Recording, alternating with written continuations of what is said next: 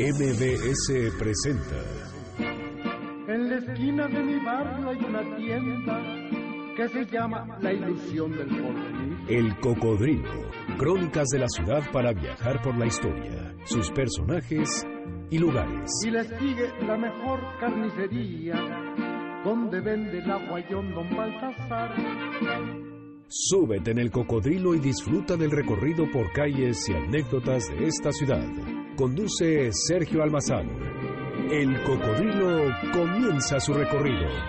¡Vámonos!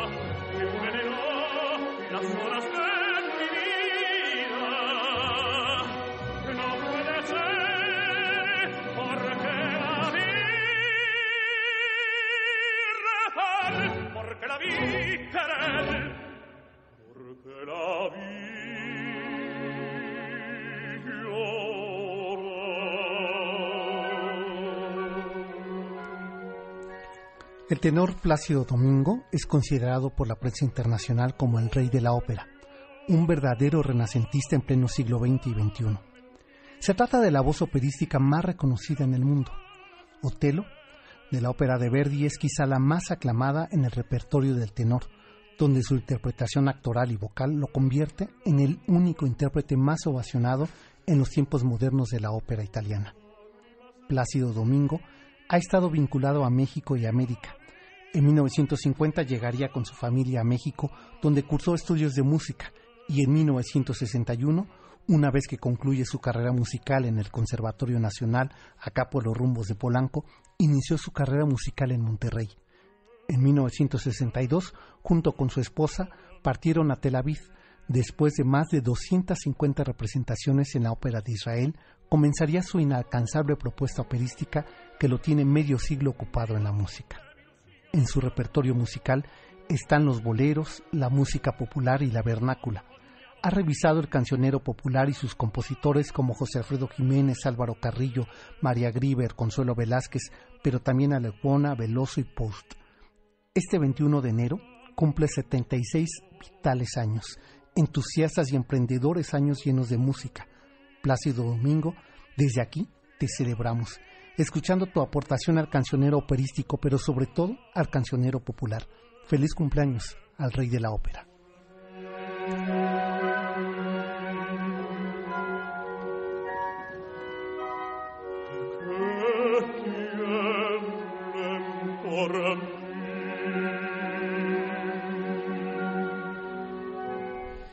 Y con este ritmo, con esta música, con este sábado que vaya manera de empezar este mes de enero. Tenemos la tarde de hoy, 21 de enero, son las 7 de la noche con 6 minutos. Abrimos los micrófonos de MBS 102.5. Mi nombre es Sergio Mazán y déjenme recibir, así como le gusta a él, este hombre eh, dedicado, melómano, así le gusta que lo recibamos, a mi querido Salvador de María. Buenas noches, Sergio, ¿cómo estás? muy buenas noches, muchas gracias y qué recepción. La Taberna del Puerto, ¿Qué te en parece? la voz de Plácido Domingo, Esa ha sido elección de de nuestro director, presidente- de nuestro presidente, presidente del Miguel García programa. Cuadrado. Oye, y, y, y nada más en boga y más actual que una canción a una mujer, a una Claro. perfidia, a una pérfida mujer que asediara a un hombre ahora que las mujeres están tan en boga y tan en la cúspide de la agenda noticiosa Exacto. por los desa- por los desventurados por decirlo menos eh, Eh, por eh, venir. eh, así es, de los que se han hecho objeto con los comentarios de hoy, hoy presidente 45 de la República Norteamericana, Donald J. Trump. Así es. Y bueno, eh, desde hace más de medio siglo que eh, eh, Plácido Domingo canta, también en más de ese medio siglo en que las mujeres ocupan el espacio público y que desde ahí visibilizan con su voz, con su presencia, con sus aportaciones, eh, su papel dentro de la que son construcción de las sociedades. Que son siempre desde luego además eje central de todos los dramas operísticos donde Plácido Domingo se ha vuelto uno de los de los principales intérpretes.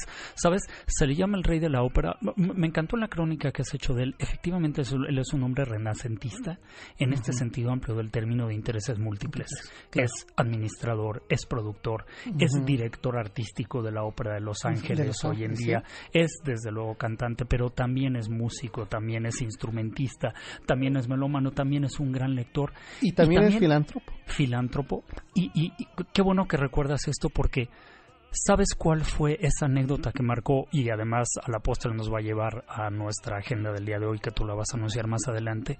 Un suceso que a él lo convirtió en este hombre totalmente volcado a la sociedad y a la ayuda humanitaria fue el terremoto de 1985. Quizá recordarás esa imagen de un plácido domingo Claro. tomado por las cámaras Claro. de televisión polvoriento entre los escombros del edificio Nuevo León del Tlatelolco buscando los restos de sus familiares Sí. en un acto desesperado moviendo piedras. Me recuerdo una pregunta totalmente fuera de lugar de un reportero, si mal no recuerdo, de la Televisa, le decía, ¿no tiene usted, señor Domingo, miedo de que se le arruine la voz? Y volteó visiblemente ofendido por la pregunta tan torpe Fuera en la lugar, situación claro. en la que él estaba pasando en aquel momento. Ese fue, digamos, el parteaguas que hizo el cambio o la volcadura de Plácido Domingo hacia esta labor humanitaria claro. y filantrópica a través, Claro. desde luego, de su aporte de la música. Oye, hay que recordar que eh, eh, en diciembre pasado, que justo coincidía, fíjate nada más lo que es llevar agua a nuestros molinos, ¿eh? Estaba yo en la Feria del Libro de Guadalajara y eh, esa tarde me, caminando por los pasillos, la verdad con cierta ventaja de mi ruta, estaba yo buscando el stand que corresponde al quien es- hoy nos acompaña de nuestro invitado Ajá. pero había muerto eh, Fidel Castro. Y Plácido Domingo había cancelado su concierto, que sería en, en la Cuba Libre. ¿no? En- y que retomará ahora porque él quería celebrar su cumpleaños anticipado en, en Cuba, por razones múltiples. Primero porque el repertorio musical cubano le ha sido de su incumbencia, Desde luego, la, la ha interpretado Lecuona, vamos, Bueno, hasta el cansancio, lo ha las- revisitado y revisitado de una manera impresionante. pero eh, también a compositores populares Desde luego. eh, cubanos. El Desde bolero, el cancionero del bolero cubano también ha sido revisado por él. Entonces, bueno, eh, esa ocasión hablamos en realidad eh, con nuestro invitado, platicamos ligeramente sobre el, el tema de Fidel Castro y recuerdo que yo me fui a- al hotel pensando, queriéndome imaginar lo que habría sido esa presentación de Plácido Domingo y ahora estos días que escribía sobre él y que quería, que me gustaría mucho, imagínate Plácido Domingo en, eh, en Cuba interpretando y revisando a los compositores, tanto clásicos como contemporáneos cubanos. Eso seguramente va a ser uno, porque lo que sabía es que su hijo, que también es músico, eh, ha estado ensayando con la orquesta cubana. Pues vaya que de haber aprendido mucho. Y Eso por lo que, a ritmos sincopados se refiere, seguramente aprendió Sí. todavía muchísimo más. Y como, como siempre, eh, este cocodrilo, o más bien, la historia es venturosa y siempre se vincula. O más bien diría yo, la historia es veleidosa. Y hoy hablamos de Domingo, de un Domingo que nació en España, que a los siete años vino a Viene vivir a México, México, que hoy se tenemos- gradúa en, en Polanco, en, en el Conservatorio de Música, donde es. estudiaría eh, Consuelito Velázquez y que María nace en medio del régimen franquista. cuando había muchos falangistas dirigiendo una agencia de la que después vamos a hablar, claro. cuando después en el año 77 re- se restablecen las relaciones diplomáticas entre México y España y él llega con una herencia de zarzuela impresionante, nada menos que hijo de Pepita Emil, y la verdad es que la abraza, él, él llega aquí desde los siete años, estudia en el Conservatorio Nacional, él es realmente un cantante mexicano. Sí, y, y, vamos, es aquí donde, digo, por supuesto que le viene en Nación, es, es un tema de la madre, pero vamos, es aquí donde él desarrolla su carrera artística. Así es. Y bueno, y también hay que decir que eh, cuando él hace esta revisión de la música eh, mexicana, también hace una revisión de la música española, de la cual también vamos a dar cuenta la, la noche de hoy y que tiene que ver también con nuestro invitado. Ah, Mira, es que es muy chistoso, pero esos 40 años de ruptura de relaciones diplomáticas quizá fueron los más fructíferos y los más prolijos en materia de intercambio cultural. Claro. Es, no, es bueno. una, parece que es una paradoja, es, parece una tontería. Oficialmente no pasaba nada, pero extraoficialmente No, era el intercambio todo. más rico y ocurría Claro, a todo. ver, el Colegio de México surge gracias a estos migrantes españoles. Desde luego, la acogida que les da Lázaro Cárdenas a- a, a- a todos estos migrantes. Bueno, los niños este interca- cantores. Los niños cantores de Morelia. Digo, Ujú. eh, eh, el golpe de Estado que desafortunadamente le dan a, a Juan Negrín aquí mismo en En México, México. después de que llegara el Vita. Todo sucede aquí. De Todo pronto sucede. parece que México se vuelve un apéndice de Claro. la República fallida Así es. eh, española. Pues sí, eh, antes de hacer la pausa, para que regresemos con la, con la crónica, déjenme saludar y darle la bienvenida y agradecerle, porque además, bueno, yo creo que para un, un periodista no hay día de descanso. No. Y, y menos en estos días. Y eh, que- que, menos que en esta cómo ha estado la agenda. Exacto. Pero eh, accedió a venir a nuestra cabina porque me interesaba mucho desde diciembre pasado con una, amiga en común que tenemos, Salvador, eh, la doctora María, María Castañeda, Castañeda. que también ha estado en esta cabina. Coincidimos en una cena y ahí nos platicaba de un proyecto que desde que lo escuchaba hablar me emocionó. Y después me dijo, lo voy a presentar en Guadalajara, me di la vuelta para, y efectivamente vi ahí y me emocioné doblemente, porque tú sabes lo que para mí uno significa el tema de la historia de esta ciudad, pero también el periodismo. Desde luego, dos grandes pasiones. Y, y encontrar este libro, El testigo y su mirada, 50 años de la agencia F en México, lo primero que me dije fue, Raúl, tienes que ir a cabina. Y por fin se nos hizo. Me pone muy nervioso entrevistar a un periodista de la talla de Raúl Cortés, delegado de la agencia F en México. Bienvenido, Raúl. Qué gusto Bienvenido, Raúl. tenerte en cabina. Muchísimas gracias, Sergio. Es- eh, no digas eso, porque yo me siento diminuto frente al personaje que ha comenzado, con el que hemos comenzado este programa, que es nada más y nada menos que Plácido Domingo. ¿Qué te parece el Este recibimiento? hispano-mexicano, además, de- eh, un personaje que, que inclusive tiene sus momentos en el libro En el también. libro, Aparece, claro. por supuesto, alguna fotografía de alguna actividad de él, al que seguimos recientemente en el 30 aniversario del, precisamente el terremoto del, del Mm, 85, porque estuvo dando un concierto en el Zócalo y, y hace poco también en el norte, creo que en Sonora también dio un concierto y es un personaje que de alguna manera explica muy bien y justifica mucho también la existencia de este libro del que agradezco, te agradezco nuevamente me hayas invitado para que pueda conversar sobre él y comentarlo un poco, ¿no? Así es. Y bueno, pues eh, de ese, no, un poco para que dieran ustedes cuenta de qué va a tratarse la noche de hoy. La Ciudad de México, hoy, si bien yo decía, a ver, no vamos a contar una crónica, pero no es cierto, sí vamos a contar. Y vaya crónica de la cual vamos a platicar de esta ciudad, porque eh, la ciudad como, como noticia, la ciudad como suceso. Y de eso vamos a platicar de los 50 años de la presencia de la agencia F en México y qué ha significado desde su llegada en aquella famosa esquina de la, de la información en la calle de Vallarta, en el populoso y, e histórico y apasionante barrio de la Tabacalera, ahí donde cuántas historias nos han escrito, y que cuando llegó la agencia F a México y que se instaló en esa calle de Vallarta número 7, todavía estaba el caballito ahí todavía no se Así es. trasladaba a su sede. De eso, por supuesto, Raúl, que es un jovencito, no se acuerda, ni siquiera lo vio. Ya él conoce el caballito de Sebastián. Y es más, cuando él llega a México, ya sus oficinas estaban aquí a unas cuantas Ya, calles. ya no aquí en estaban el- en la calle de Vallarta, sí, ya estaban en esta colonia de Anzures. Así es. Pues de todo ello vamos a platicar, así es que quédense con nosotros y si ustedes quieren un tema en la voz de eh, Plácido Domingo, llámenos al 51 66 1025 para pedir su canción y aquí vamos a platicar con nuestro invitado Raúl Cortés, delegado de la agencia F en México. Hacemos la pausa y volvemos ahora sí para chismear sabroso.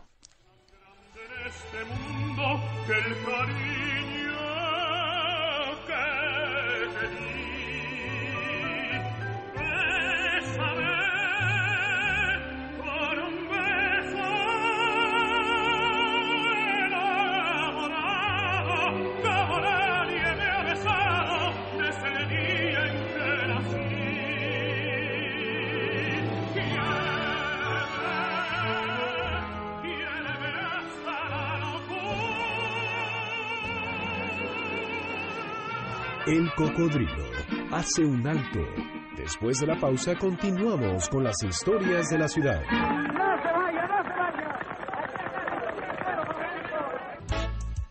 ¿Quieres seguir al cocodrilo? Súmate en Facebook. El cocodrilo MBS.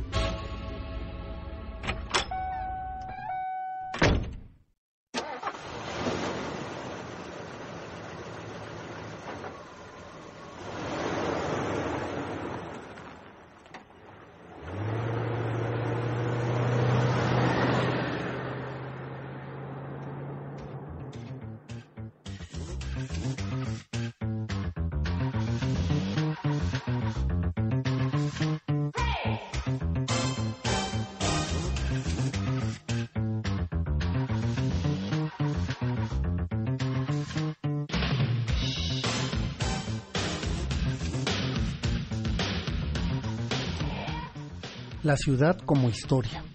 La ciudad como escenario donde se suscitan los hechos que definen o que cambian el rumbo de su vida cotidiana, de su vida política, de su vida y de su sociedad civil, de su economía e incluso la ciudad como historia que cambia los sucesos de una ciudad que pueden al mismo tiempo ser el panorama y la fisonomía de sus calles.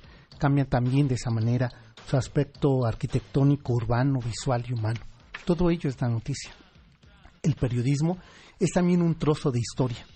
Decía García Márquez que la crónica es la pasión del periodismo.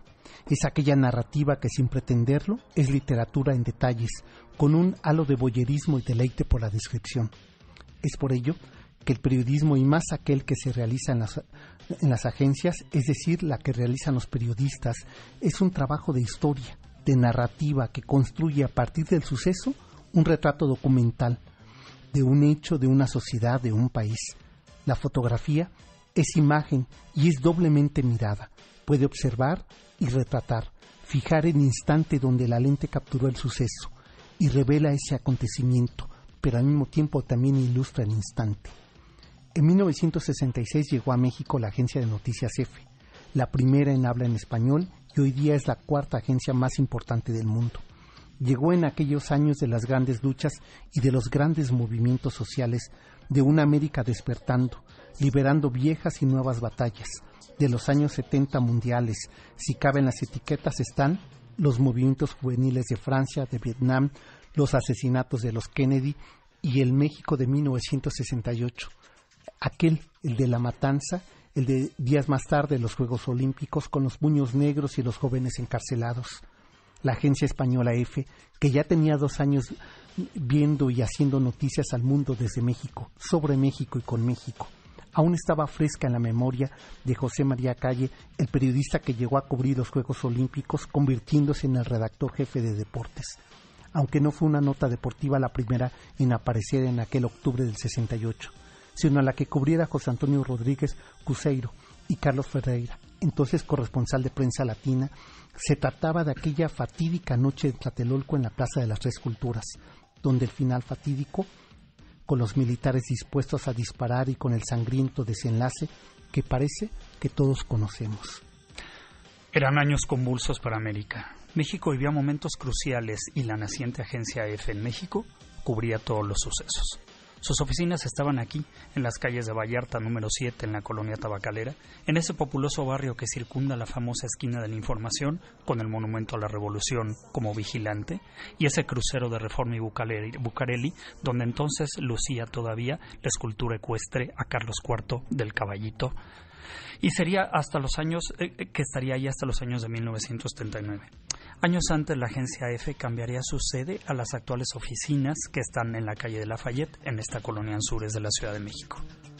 Cuando la agencia F llegó a México no existían relaciones diplomáticas con España. Se habían roto en 1939 cuando Francisco Franco había asumido el poder. México había recibido a los refugiados de la Guerra Civil Española entre los años 36 y 39, durante el gobierno de Lázaro Cárdenas, y esto fue una enorme aportación, quizá la más grande de la comunidad española, que a México atrajo intelectuales, arquitectos, músicos y empresarios, que al avecindarse en este país y especialmente en esta Ciudad de México, crearon un movimiento artístico que dio origen al Colegio de México, al cine surrealista, al modernismo de la literatura En ese contexto llegó también la agencia EFE a nuestro país, después de haber estado ya presente en Perú, Argentina y Venezuela.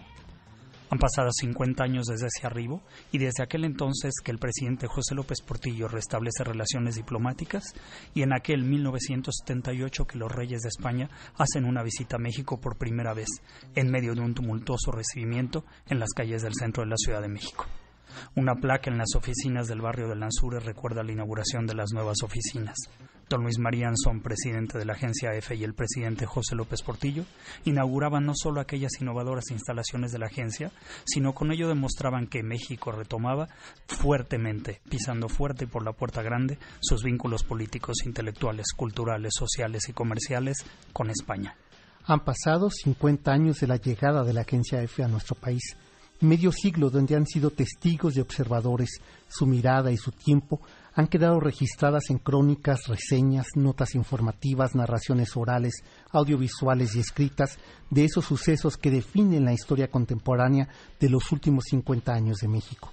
Terremotos, tsunamis, huracanes, guerrillas, luchas armadas, movimientos democratizadores, plantones, cambios de poder, Juegos Olímpicos, Mundiales de Fútbol, muertes del medio artístico, encuentros y desencuentros intelectuales, capturas de capos de la mafia, fugas de los capos, narcotráfico, muertes de héroes, de héroes populares, de líderes políticos, alternancias, declives, fin de un siglo, luchas entre cárteles, llegada de nuevas tecnologías, aperturas de ferias y festivales artísticos, premios a periodistas e intelectuales. Es decir, la vida diaria que una ciudad, que un país por antonomasia, generan por derecho a estar vivas, a ser noticia, a ser dignas de ser narradas, están en la mirada y su testigo. En el testigo y su mirada, el título de un libro que recoge esos 50 años de experiencias y vivencias, de sucesos e imágenes de la agencia F en nuestro país. Esos trozos de realidad que son noticia y al paso del tiempo la memoria histórica de un país.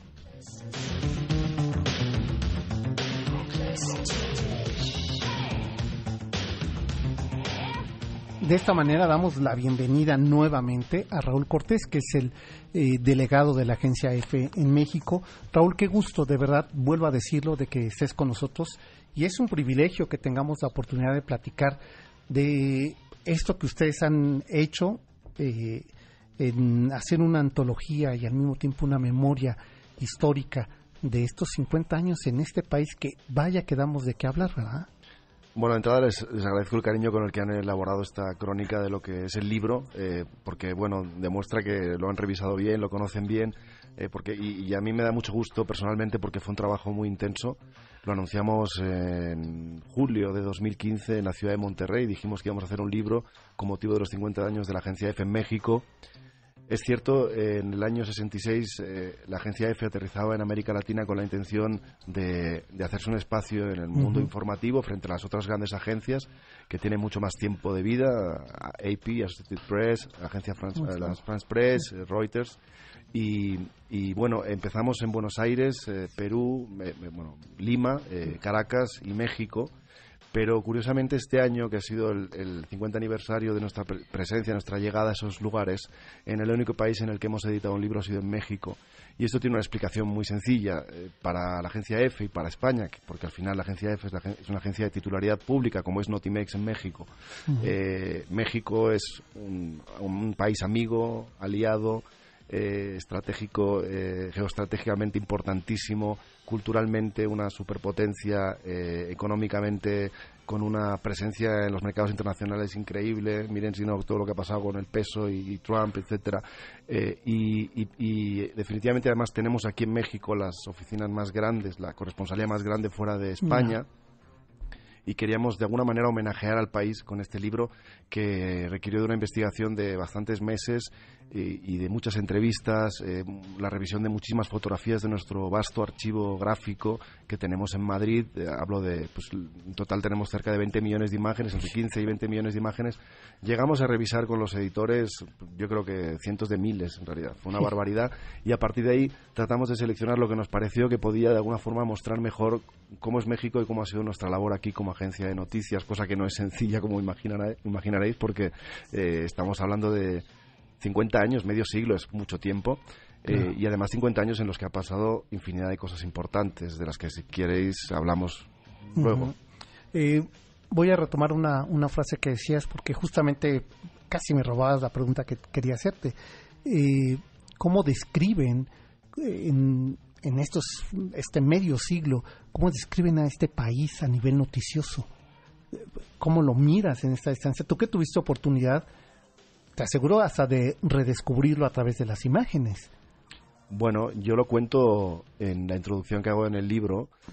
Eh, todos los delegados, que en realidad la palabra delegado se refiere al director general de, de la empresa, digamos, de la institución en, ca- en cada país, eh, en los 120 países en los que estamos presentes, eh, cada uno de los directores hemos pensado en algún momento que estábamos dando la noticia más importante del siglo para México eh, y, y- y al releer y al investigar y al ver la cantidad de noticias que hemos dado y que hemos incluido en este libro, uno te das cuenta de que realmente eso es una, una ilusión. O sea, México no solamente antes de mi llegada eh, eh, dio noticias muchísimo más importantes que la fuga y la recaptura del Chapo Guzmán o, tantas otras que, que- que me han tocado cubrir, sino que además estoy seguro que pronto va a dar muchas otras noticias, porque México es un gran país y como todo gran país, pues copa las portadas de la prensa mundial con todo tipo de noticias. Ah, Hay noticias, mm, pues ciertamente negativas, pero también hay noticias que son positivas y que también en eso hemos tratado nosotros de reflejar en el libro un poco lo que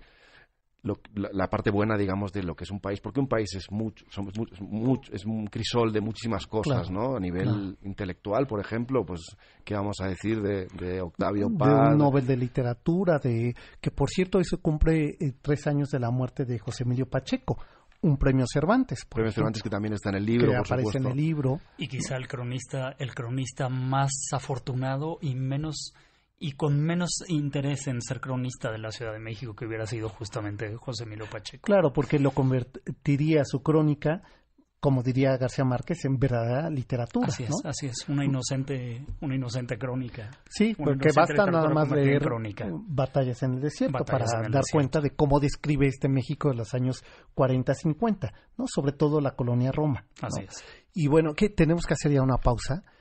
Bueno, pues hagamos la pausa y regresamos para que eh, hablemos en, en detalle cómo es que confeccionas un libro en el que, entiendo, hay que dejar muchas cosas fuera, ¿no?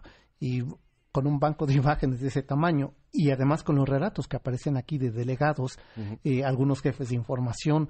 Hay uno que me llama singularmente la atención, que con él quiero regresar, eh, que se sube a una moto para hacer la crónica de, eh, del terremoto del 85. ¿no? De eso quiero que platiquemos regresando de la pausa. Esto es el Cocodrilo MBC 102.5 la frecuencia. Tu Twitter, Salvador. Arroba Salvador de María. El mío es S Almazán 71 51 66 1025. Le- Antes de la pausa, rápido, les quiero invitar a que estamos haciendo un recorrido. eh, este próximo 4 de febrero vamos a, a recorrer lo que fueron las. eh, que, estás totalmente invitado, Raúl y. Abea, por supuesto, que eh, conozcan el México prehispánico. Vamos a recorrer las calzadas del México prehispánico. Qué bonito. Así es que llámenos si se quieren registrar. El costo es de 200 pesos y pues el 51 66 105 es vía de contacto, es a las 10 de la mañana en el Asta Bandera. De ahí vamos a salir para hacer un recorrido de estas calzadas prehispánicas. Volvemos, esto es el cocodrilo.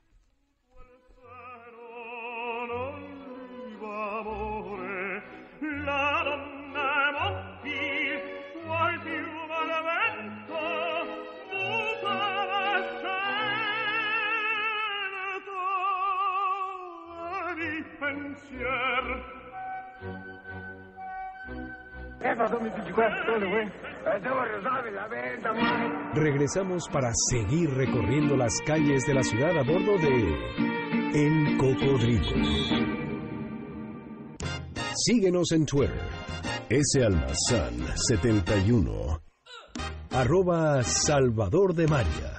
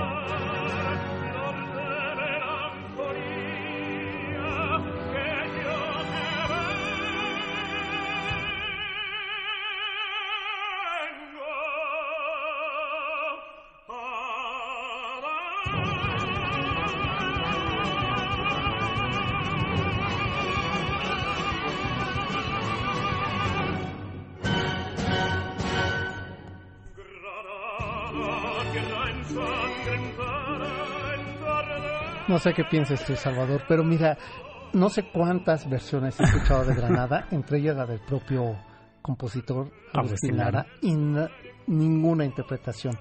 Me pone la piel y la sensibilidad como la que hace. Coincido totalmente contigo. Y además, como decíamos hace rato, en el marco de estas rotas relaciones oficialmente diplomáticas, pero quizá más enriquecedoras de estos cuatro décadas entre los años 40 y el año 77, jamás pensó Agustín Lara cuando compuso su suite española. con el único y mero deseo de conocer España que no la conocía, que no lo conocía, que no la conocía, que con esta canción con forma de, fandango, llegaría a tener semejante popularidad. La ha cantado todos, todos y cada uno de los tenores y también de las sopranos de todo el mundo. De todo el mundo, claro. Y que por algún tiempo se pensaría que era una canción española, claro. ¿no? Y no que se trataba de un hombre nacido en la Ciudad de México que, se sentía veracruzano y que no, conocía, España. Exactamente, Agustín Lara. Y bueno, está con nosotros Raúl Cortés, que es el delegado de la agencia F en México. Estamos platicando con él porque recientemente, les decía, se publicó en la Feria del Libro, ¿verdad? Dieron a conocer en la de Guadalajara en, diciembre pasado, dieron a conocer este libro eh, antológico, por decirlo así, eh, memorioso, eh, sobre lo que es una agencia de noticias que de repente sentimos como algo tan formal, tan estricto, tan rígido, y cuando uno ve documentos y experiencias como las que se narran aquí, se da cuenta que ese trabajo de los más humanos, casi de sabueso, ¿no? Hay que olfatear demasiado las ciudades y las calles para saber dónde está la noticia, ¿no? Y anónimo, además, en el caso de la agencia F. Como, claro. como sabrán los que se interesan por leer periódicos y ver las noticias, en algunas noticias, en las páginas de la sección internacional, en los deportes, en la cultura, verán al final de algunas de las noticias eh, tres letras, E, F, E. Ese es el nombre de la agencia y e, ese nombre, esas tres letras, reúnen el trabajo de 3.000 profesionales de 60 nacionalidades repartidos por todo el mundo eh, que jamás, prácticamente nunca, salvo en contadas excepciones cuando se hacen algunas crónicas o algún tipo de trabajo más personalizado, digamos, firman las notas, con lo cual somos anónimos. Eh, eso es bonito porque de alguna forma eh, nos hace más solidarios entre nosotros y los triunfos de los compañeros los sentimos como propios, pero ciertamente para aquellos pues que, ven en el periodismo una forma de exponerse... Claro, es una hermandad, es una hermandad, realmente, casi, casi. Oye, Raúl, ¿y tú has sido de los que ya ha podido descifrar qué son las siglas F? Porque hasta ahora sabemos que ni los más antiguos y avesados colaboradores de esa agencia entienden o saben de dónde viene este nombre. Es una pregunta que me hacen frecuentemente en las entrevistas eh, y que voy a responder con la misma diplomacia con la que respondo siempre. Eh, el, nombre de la agencia F, que F no es una sigla, la E no significa, no es la primera letra de ninguna palabra, ni la F ni la otra E.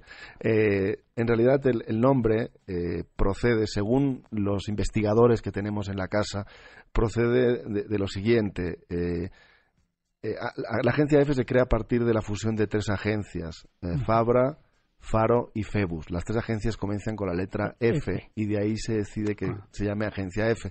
Es cierto que la agencia se crea en el año 1939 en España. Sabemos lo que pasó en el 39 en España, lo que empezaba entonces eh, es cierto que el nombre de la persona que gobernó con una dictadura durante 40 años después eh, Era con F. empezaba ah, con F, al igual que un partido político de la época, pero los pues yo me incluyo en ese grupo, hay los que hemos revisado un poquito por la historia de la agencia, consideramos que el origen procede de esas tres De esta fusión de las agencias, y esa suena más amable. ¿eh?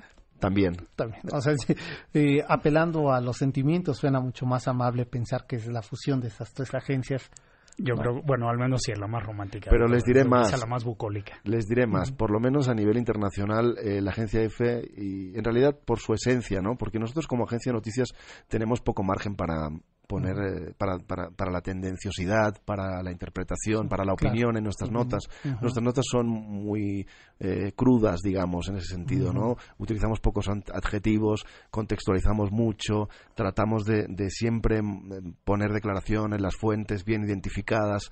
Entonces, este en parte por eso y en parte porque realmente a nivel internacional nuestro trabajo, pues siempre creo yo que está mal que lo diga, pero eh, lo comenta justamente Joaquín López Dóriga, el importantísimo periodista mexicano en el libro, cuando habla de la agencia EFE en los años 70, poco después de llegar al país, como a pesar de que eh, tenía procedía de un estado con una dictadura como era la del general Francisco Franco, eh, él no recuerda que de los cables que le llegaban a, Televisa de América Latina y sobre todo América del Sur, donde había dictaduras gobernando, no recuerda nunca la agencia EFE alineándose con ningún gobierno dictatorial represor de aquella, de aquella época, ¿no?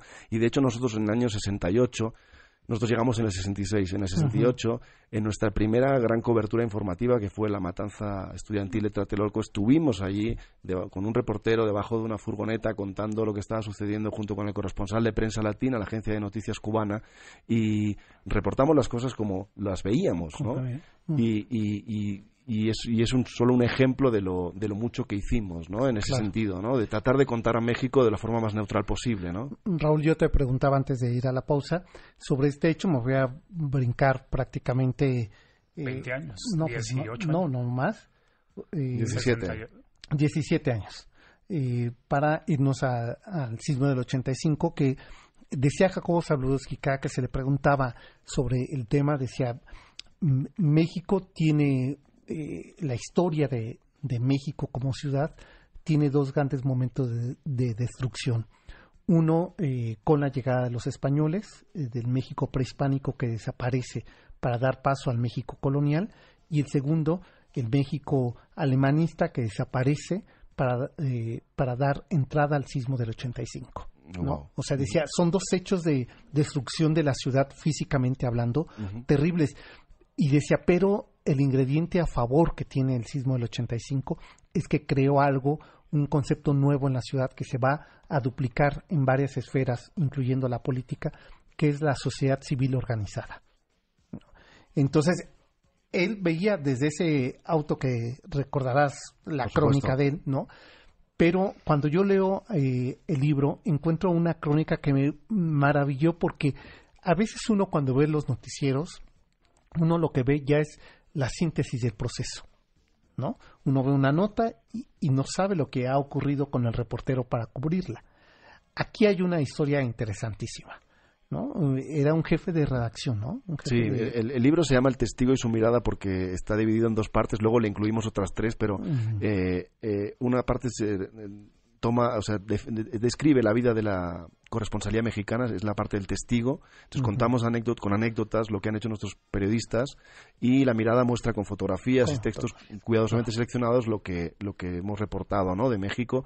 Eh, efectivamente, el 85 para nosotros fue un momento importantísimo, un parteaguas casi como se dice en, en México, porque fuimos una referencia informativa de lo que estaba pasando en, con motivo del terrible terremoto que vivió la Ciudad de México en ese, ese fatídico día. De hecho, lo recuerda mucho Jacobo Zabludowski, un gran amigo de la casa, que en paz descanse.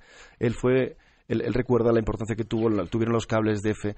Él fue tres veces ganador del Premio Internacional de Periodismo que entrega la agencia EFE junto con la cooperación española desde el año, creo que es el 83.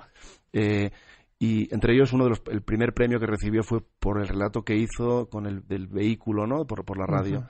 Nosotros el día en que sucedía el, terremoto en septiembre del 85, eh, lo cuenta el redactor jefe de la oficina de la corresponsalía que tenemos en la calle en la calle Lafayette, en la colonia Anzures, la segunda después de la de Vallarta.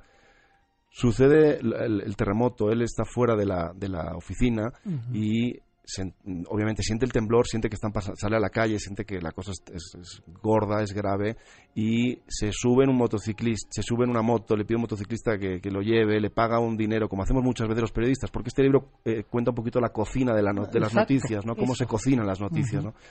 Le paga, le dice, yo voy para Anzures, ¿me puedo llevar? Sí, ¿cuánto, cuánto tal? Le paga 70 pesos, 80 pesos, que era un dinero bastante importante entonces, y lo lleva a las oficinas. Y a partir de ahí empiezan a trabajar. ¿Qué pasa? Eh, en ese momento, el director de la, mi, mi em, predecesor de entonces estaba en Monterrey este redactor jefe no se puede comunicar con él y él empieza a hacer noticias.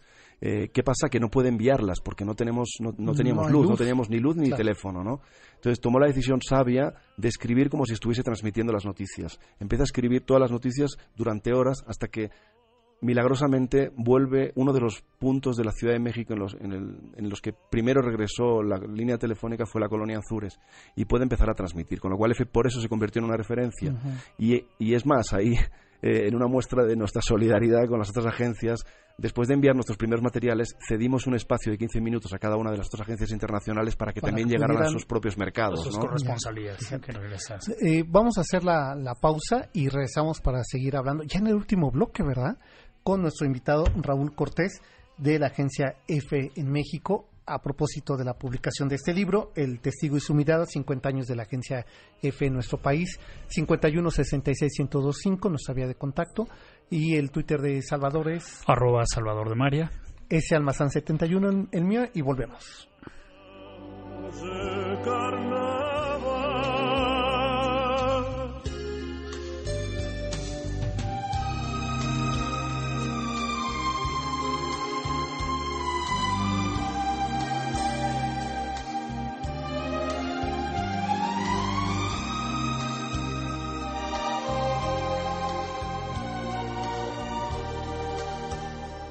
El cocodrilo hace un alto. Después de la pausa continuamos con las historias de la ciudad. ¡No se vaya, no se vaya!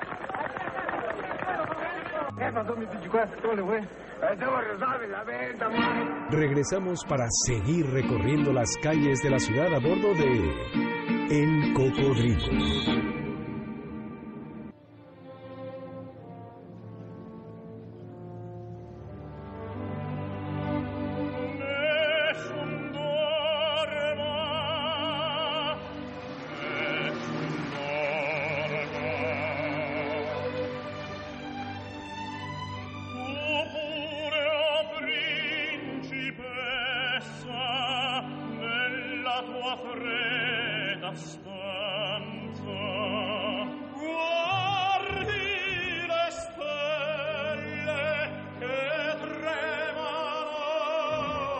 Estamos de regreso y recuerdan que estamos escuchando música eh, interpretada por Placio Domingo porque hoy es su cumpleaños y porque queríamos festejarnos nosotros, ¿eh? El cumpleaños de él. Y aquí, aquí reconocemos en este Nessun Dorma a José Carreras, no sé si por ahí Claro, y también Luciano están- Pavarotti sí, ahorita estos- mismo estos es en aquel tenores. maravilloso concierto de los tres ¿Qué tal? tenores esta estupenda área Nadie duerma Exacto. ¿no?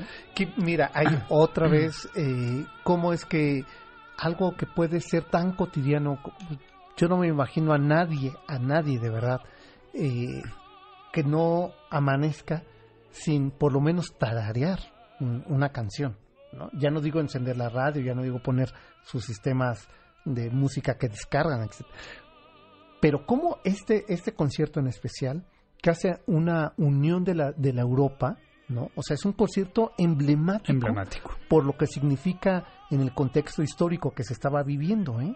Y cómo estos tres eh, tenores, iba a decir alzan la mano, pero en realidad alzan la voz y, y hacen su aportación desde lo que es su ejercicio artístico para también contar, o sea, yo cada que los escucho tengo que pensar la caída del muro de Berlín, El que- contexto. el contexto, ¿no? O sea, cómo la música también nos ayuda a contextualizar. Oye, Estela Aguilar Álvarez, que seguro tú la conoces bien, Pues la conocemos muy bien eh, dice Estela que nos manda un saludo y que quiere comentar que Salvador es uno de los mejores escritores de México. Eh, Este le está exagerando terriblemente. Yo, Yo soy creo como, también. yo soy como, ¿verdad? No, yo soy, no, no. yo soy como decía el pintor Jaime Saldívar, el primer, el primer gerente del Club Industriales, que decía que era pintor de domingo. Yo soy escritor de domingo domingo, Estela.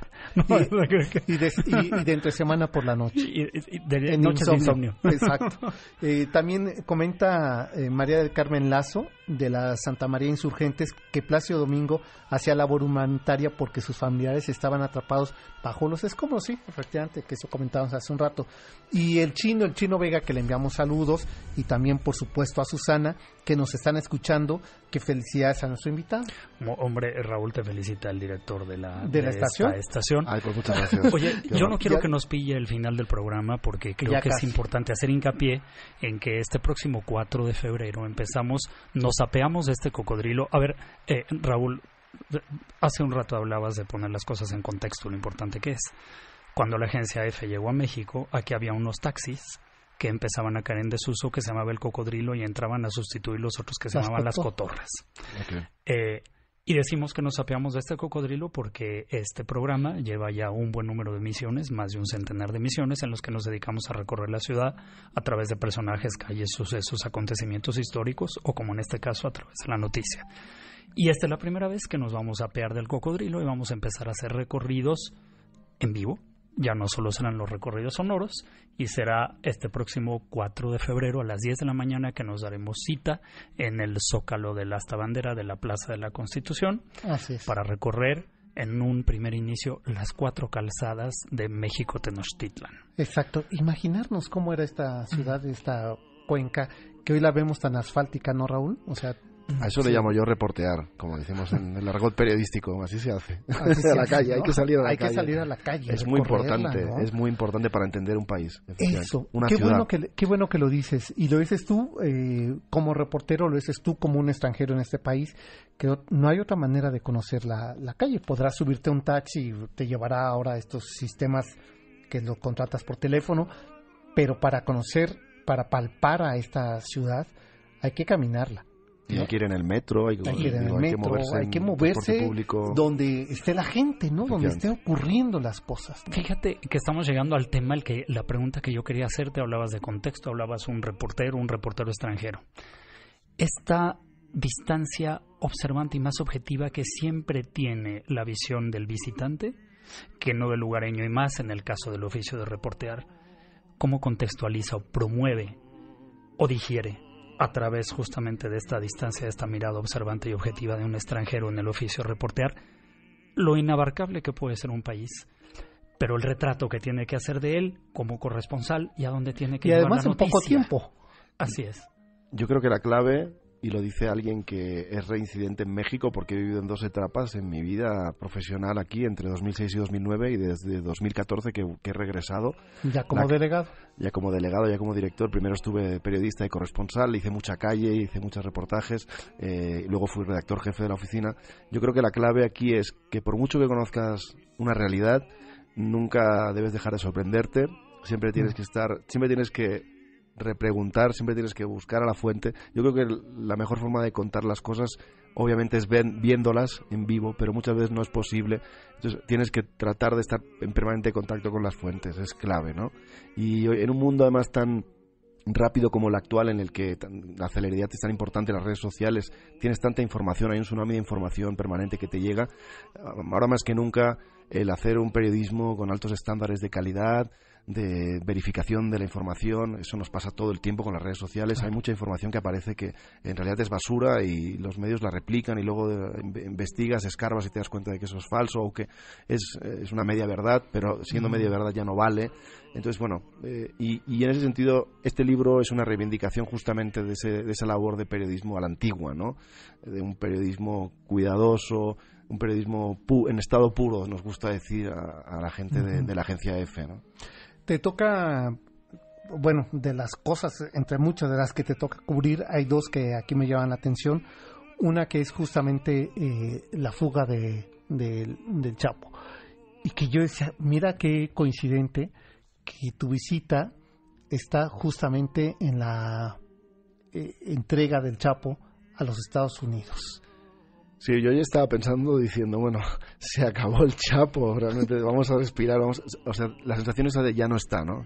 he's gone, que dicen los americanos. ya no voy a tener que volver a escribir directamente sobre lo que el Señor hace, ¿no? Porque, bueno, yo llegué en 2014, a mí me ha tocado vivir primero la fuga, que fue de madro, un sábado por la noche que nos, a mí me obligó a trabajar sin parar durante dos o tres días, sin dormir, eh, y posteriormente la recaptura, ¿no? Eh, de la fuga lo que recuerdo es eh, la visita que pudimos hacer a algunos medios de comunicación internacionales a la celda de la que se escapó del penal de, de, Altiplano, de la Moloya de Juárez, aquí en el Estado de México, y bueno, con la sorpresa, ¿no? En realidad de, de, cómo sucedió aquello, ¿no? Al margen de la corrupción que hubiera en el presidio, pues es impresionante, ¿no? O sea, es una noticia que todo periodista querría dar siempre, ¿no? Eh, porque realmente es, pues sí, es un criminal. Lo cuenta también otro periodista de la agencia que ha colaborado en el libro, que, que realmente, pues es que es uno de los criminales más eh, auténticos y más eh, replicados de, la historia actual, ¿no? O sea, Chapo Guzmán, ¿quién no ha oído hablar del Chapo Guzmán en el mundo? De hecho, cuando llegamos ahí al altiplano estaba lleno de medios de todas partes, o sea, había gente de Corea, gente que había llegado de Rusia, gente, pero directamente habían llegado de esos países, no es que tuvieran a corresponsales aquí, sino que se habían desplazado para contar esa noticia, Y, mostrar el penal y mostrar el túnel, y, que fue extraordinario, fue increíble. Oye, y recuerdo también otra en el 2006 cuando vienes y te toca el plantón de reforma, ¿no? Sí, me tocó, Llegué también, llegué, la verdad que con un... Bueno, dicen que, que los buenos periodistas en realidad son aquellos que tienen la suerte de estar en el lugar adecuado en el momento adecuado, ¿no? Y contarlo además, ¿no? Pero sí me tocó el plantón de Andrés Manuel López Obrador en Reforma. Yo vivía entonces en la Condesa, para llegar a la colonia Azures tenía que pasar caminando, entonces me hacía alguna crónica de vez en cuando hablando ahí con los que estaban protestando. Me di cuenta, era muy, muy llamativo el, el contraste entre la majestuosidad, digamos, del Paseo de la Reforma, la modernidad de sus edificios y ese plantón ahí que colapsaba todo, ¿no? Y bueno, luego la investidura del de, presidente Calderón también fue un momento, pues, sobre todo difícil de contar, ¿no? Porque no, sí, ¿cómo cuentas? No entiendes lo que está pasando, ¿no? Sabes que hay una, hay una, una toma, digamos, de la tribuna y de repente aparece los Estado Mayor, pero que ya es presidente, no es presidente, realmente fue muy emocionante, ¿no? Claro. Oye, pues nos tenemos que ir, pero yo lo que quiero dejar es abierta la invitación para que pronto regreses y sigamos contando historias de, de este país que, insisto, por antonomasia, por el derecho, cómo se construye esta ciudad, siempre tiene historias que contar. Bueno, muchas gracias. Última cosa muy rápida. Quiero comentarles ah, a todos que el libro no es venal. Eh, se, editó en papel y se repartieron una, serie una, cantidad de ejemplares entre instituciones, personalidades, líderes de opinión, etcétera.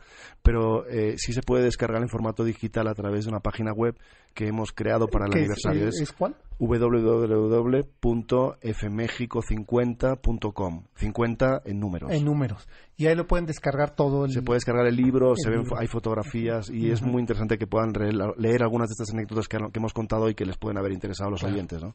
Pues eh, ahí está. Se llama El Testigo y su Mirada, 50 años de la agencia F en México. Él es Raúl Cortés, que es el delegado de la agencia en nuestro país y te agradezco de verdad que eh, hayamos tenido la oportunidad de platicar aquí en el micrófono de MBS. No, Sergio Salvador, les agradezco muchísimo, la verdad, la generosidad en la presentación del libro y en todo lo que han contado. Muchas gracias. Salvador, pues nosotros ya nos vamos, que ya nos estamos colgamos. Y que si nos está escuchando el director, a ver qué nos dice, ¿verdad? Pásenla bien, quédense con la programación de MBS y nos encontramos el próximo sábado en punto a las 7 de la noche. Hasta entonces. Buenas noches.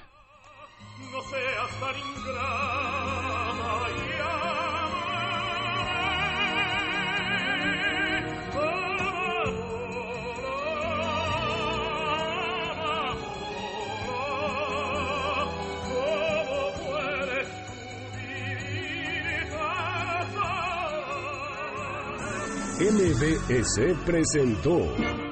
En la esquina de mi barrio hay una tienda que se llama La Ilusión del Porvenir. El Cocodrilo. Un recorrido por barrios, historias y anécdotas de la ciudad.